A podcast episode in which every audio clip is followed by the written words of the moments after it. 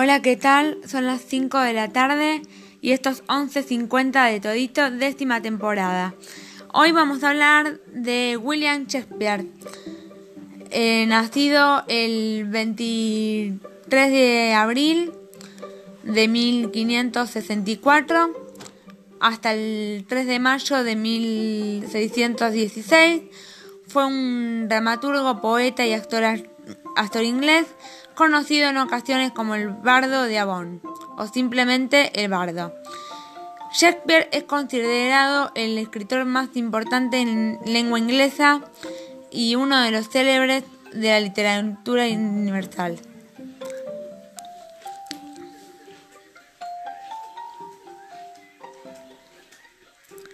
Según la Enciclopedia Británica, Shakespeare es generalmente reconocido el más grande de los escritores de todos los tiempos, figura única de la historia de la literatura. La fama de los otros poetas, tales como Homero y Dante Alighieri, o de los novelistas tales como León Tolstoy o Charles Dickens, han trascendido las barreras nacionales, pero ninguno de ellos ha llegado a alcanzar la reputación de Shakespeare, cuyas obras hoy se leen y representan con mayor frecuencia ni en más países que nunca.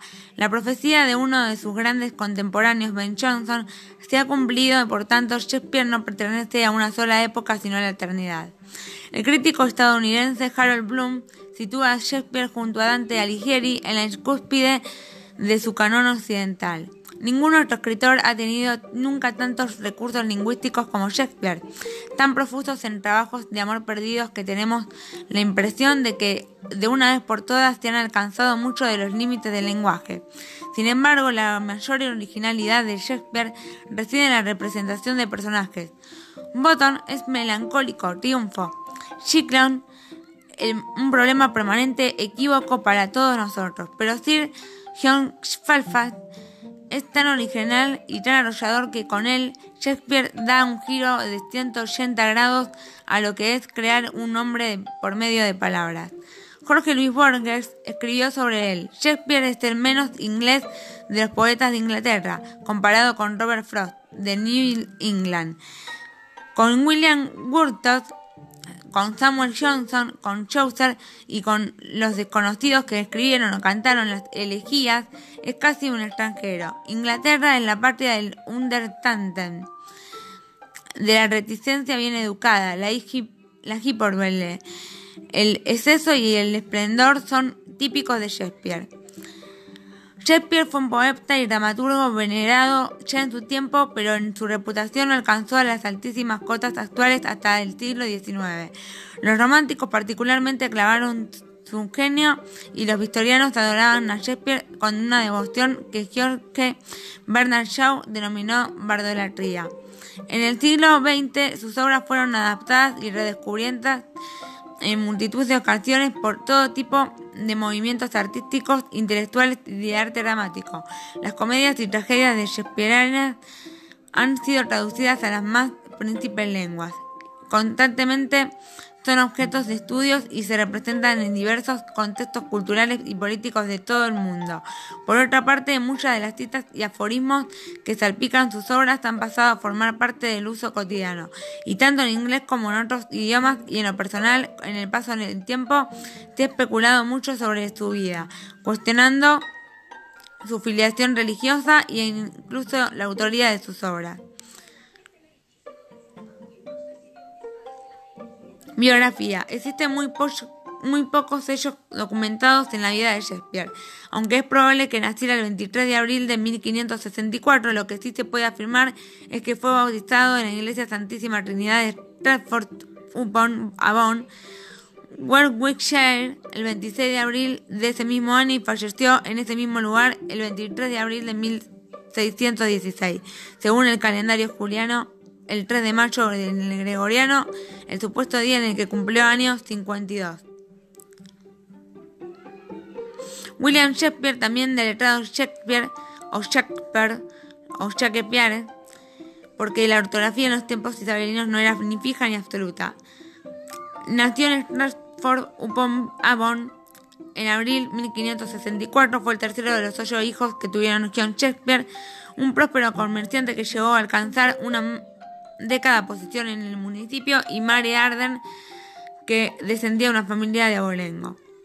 En el momento de su nacimiento, su familia vivía en la calle Henley de Trafford-on-Avon.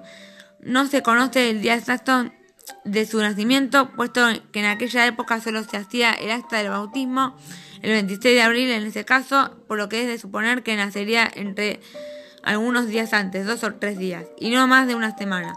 Según lo que era corriente, la tradición ha venido fijando como fecha de su nacimiento el 23 de abril, festividad, festividad de San Jorge y tal vez por analogía con el día de su muerte, 23 de abril de 1616, según el calendario, el calendario juliano, pero esta datación no se sustenta en ningún documento, aunque es la fecha más probable. El padre de Shakespeare, que se encontraba en la cumbre de prosperidad cuando nació William, cayó poco después en la desgracia, acusado de comercio ilegal de lana. Perdió su posición destacada en el gobierno del municipio. Se ha apuntado también que tal vez tuvo en su procesamiento una posible afinidad con la fe católica por ambas partes de la familia. William Shakespeare probablemente cursó los primeros estudios en la escuela primaria local de Stratford Grammar School en el centro de la ciudad natal, lo que debió haberle aportado una educación intensiva en gramática y literatura latina. A pesar de que la calidad de las escuelas gramaticales en el periodo isabelino era bastante irregular. Existen indicios en el sentido de que la Stratford era bastante buena, la asistencia de Shakespeare está escuela es mera conjetura basada en el hecho de que legalmente tenía derecho a la educación gratuita por ser hijo de un alto cargo del gobierno local. No obstante, no existe ningún documento que lo acredite, ya que los archivos parroquiales se han perdido.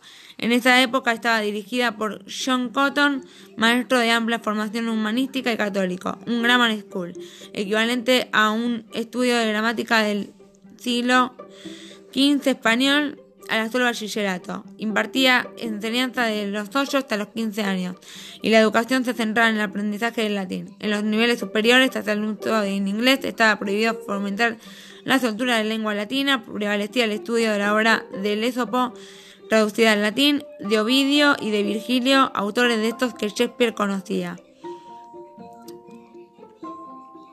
Los últimos años de la década de 1580 son conocidos como los años perdidos, del dramaturgo, ya que no hay evidencias que permitan conocer dónde estuvo o por qué razón decidió trasladarse a Stratford, a Londres, según una leyenda que actualmente resulta poco creíble.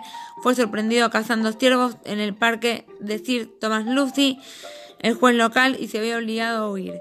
Según otra hipótesis, pudo haberse unido a la campaña teatral Lord Chamberlain's Men.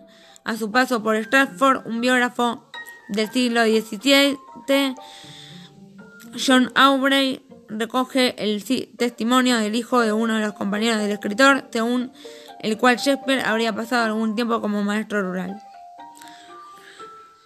Londres y su paso por el teatro. Hacia 1592, Shakespeare se encontraba en Londres trabajando como dramaturgo y era suficientemente conocido como, para merecer una desdeñosa descripción de Robert Greene, quien lo retrata como un grajo revista embellecido con nuestras plumas, que con su corazón de tigre envuelto en piel de comediante se cree capaz de impresionar con verso blanco como el mejor de vosotros y dice que se tiene por el único sacude escenas de país. En el original Green usa la palabra Jackson aludiendo tanto a la reputación del autor como a su apellido en un juego de paranosmacía. En 1590 96, con solo 11 años de edad, murió Hamlet, único hijo varón de escritor, quien fue enterrado en Stratford el 11 de agosto de ese mismo año. Algunos críticos han sostenido que la muerte de su hijo pudo haber inspirado a Shakespeare en la composición de Hamlet, la escritura de una obra más antigua que por desgracia no ha sobrevivido. En 1598 Shakespeare ha trasladado su residencia a la parroquia de Saint Helen en Gate y su nombre encabeza la lista de actores en la obra de cada cual según su humor. Every Man in His Humor de Ben Jonson. En 1604 Shakespeare hizo un casamentero para la hija de su casero, documento legal de 1612, cuando el caso fue llevado a juicio, muestra que en 1604 Shakespeare había sido arrendario de Christopher Monroe, un artesano hugonote del noreste de Londres, el aprendiz de Monroe, Stephen Belot, tenía intenciones de casarse con la hija de su maestro, por lo que el dramaturgo fue elegido como intermediario para ayudar a negociar los detalles de la dote. Gracias a los servicios de Shakespeare se llevó el efecto de matrimonio, pero ocho años más tarde Belot demandó a su suegro por no hacer entrega de totalidad de la suma acordada en concepto del dote. El escritor fue convocado a testificar, más no recordaba el monto que había propuesto. Existen varios documentos referentes a asuntos legales y transacciones comerciales que demuestran que en su etapa londinense Shakespeare se enriqueció lo suficiente como para comprar una propiedad en Blackfriars y convertirse en un propietario de la segunda casa más grande de Stratford.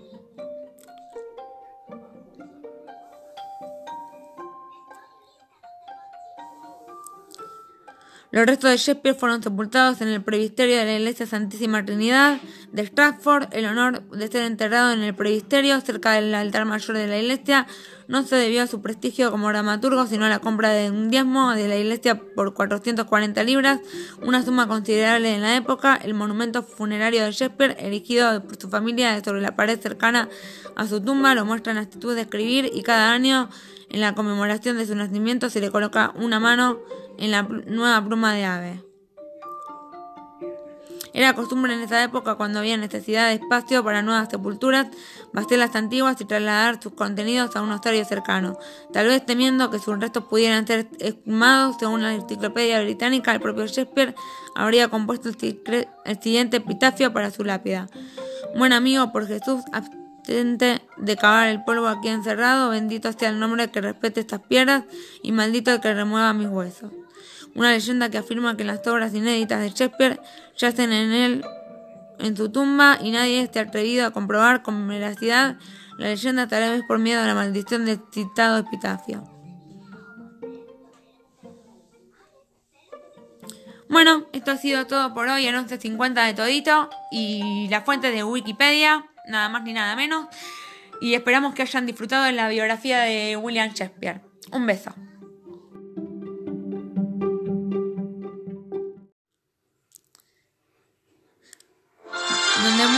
Palabras nace la música. William Shakespeare.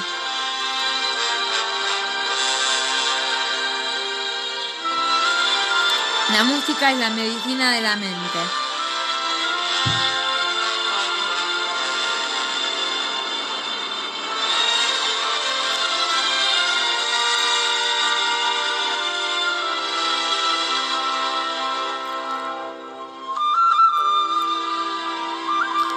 La vida sin música no es vida.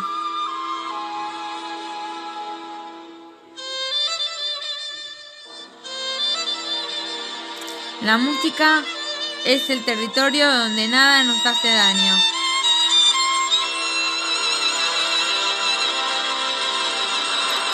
Cuando las palabras faltan, la música habla.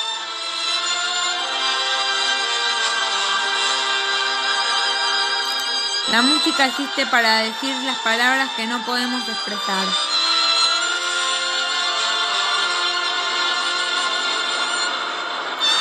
Con música he bailado, he llorado, he reído, he recordado, he besado, he amado, con música he vivido.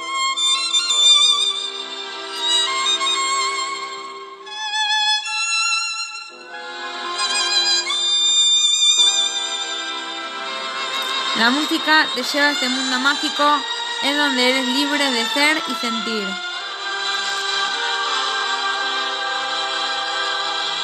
La música es el arte más directo, entra por el oído y va al corazón.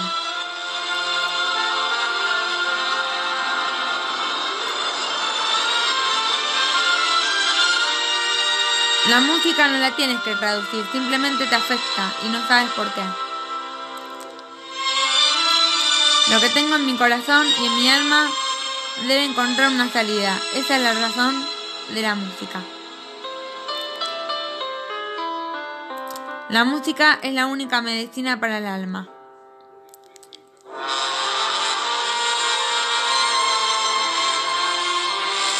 La música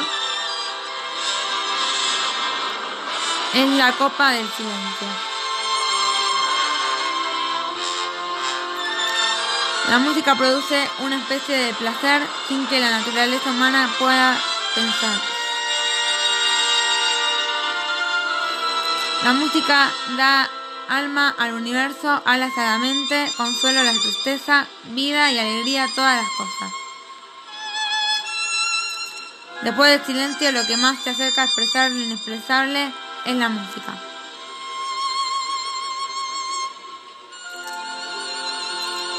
La música es mi terapista.